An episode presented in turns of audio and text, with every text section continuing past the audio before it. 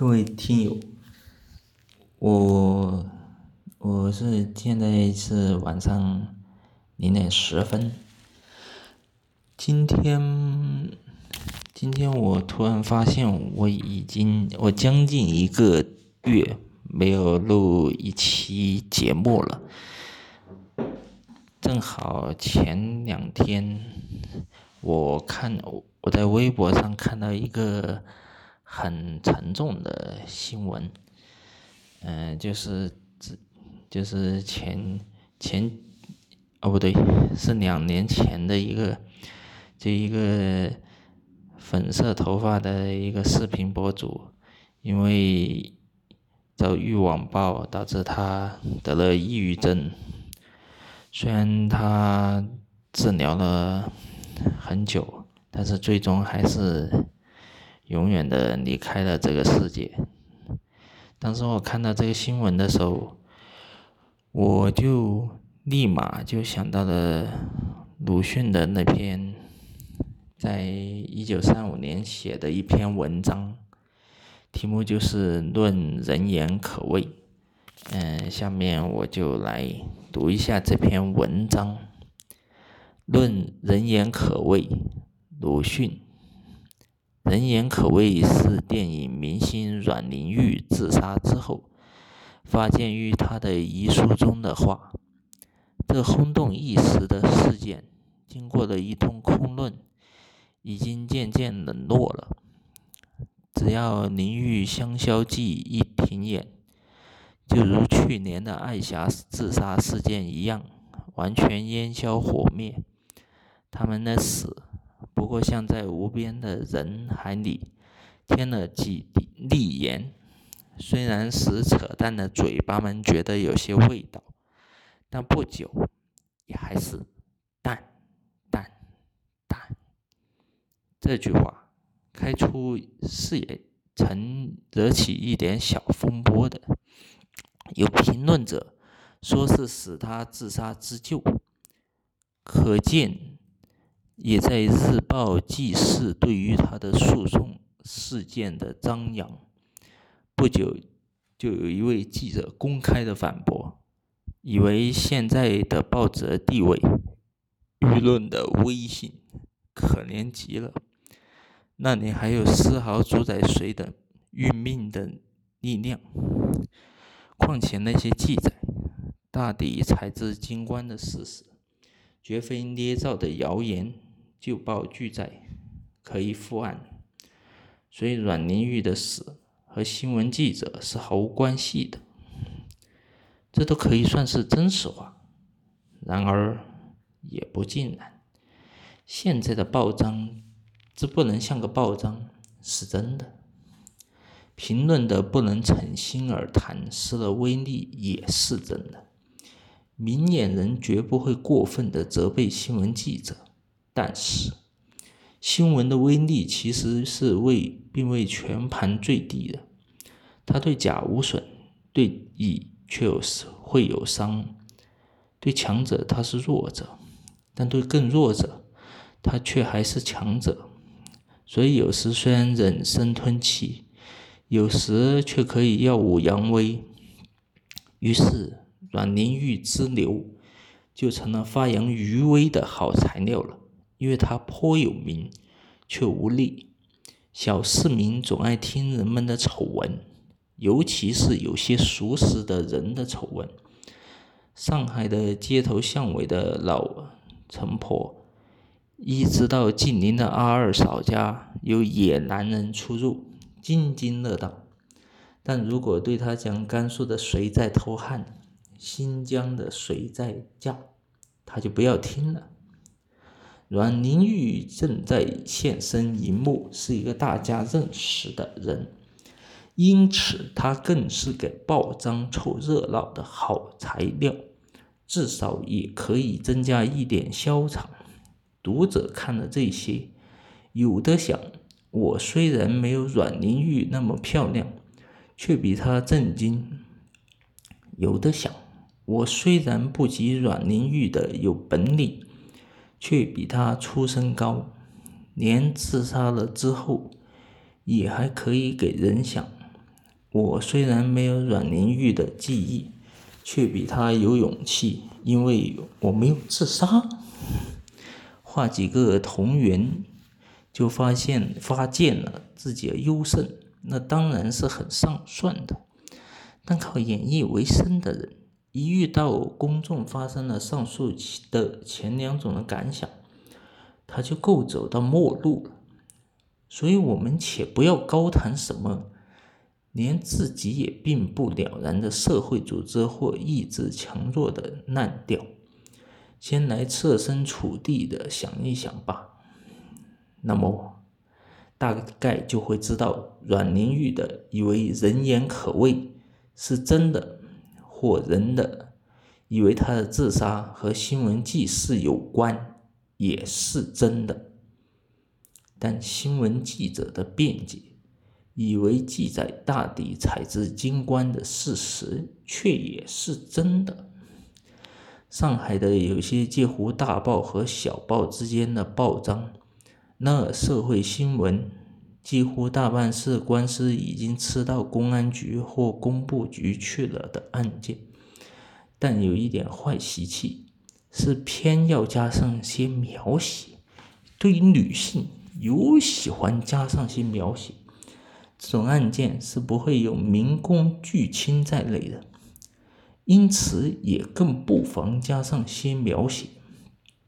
案中的男人的年纪和相貌是大抵写的老实的，一遇到女人，可就要发挥才藻了，不是徐娘半老，风韵犹存，就是豆蔻年华，玲珑可爱。一个女孩儿跑掉了，自奔或被诱还不自知，才子就断定到小姑独树，不惯无能。你怎么知道？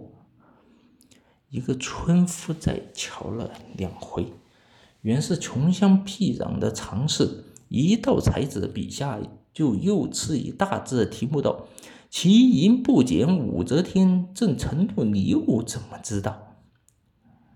这些轻薄句子。加之村姑，大约是并无什么影响的。他不识字，他的关系人也未必看报。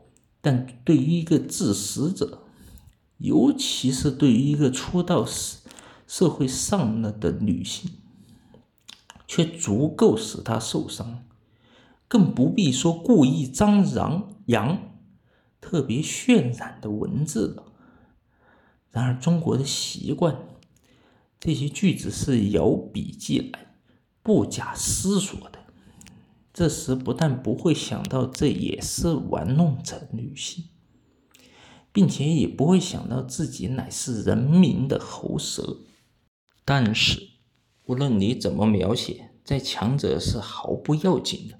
只需要一封信，就会有证物和道歉接着登出来。不过无权无勇如阮玲玉。可就正做了吃苦的材料了。他被额外的画上一脸花，无没法洗刷，叫他奋斗吗？他没有机关报，怎么奋斗？有冤无头，有怨无主，和谁奋斗了？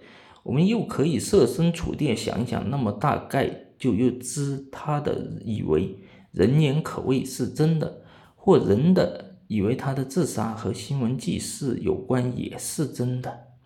然而先前已经说过，现在报章的私人力量却也是真的。不过我以为还没有到达如记者先生所自谦，竟至一钱不值、值毫无责任的时候，因为他对于更弱者如阮玲玉一流人，也还有左右他命运的若干力量的。这也就是说，他还能为恶，自然也还能为善。有文必录或并无能力的话，都不是向上的负责的记者所该采用的口头禅，因为这实际上并不如此，它是有选择的、有作用的。至于阮玲玉的自杀，我并不想为她辩护，我是不赞成自杀，自己也不预备自杀的。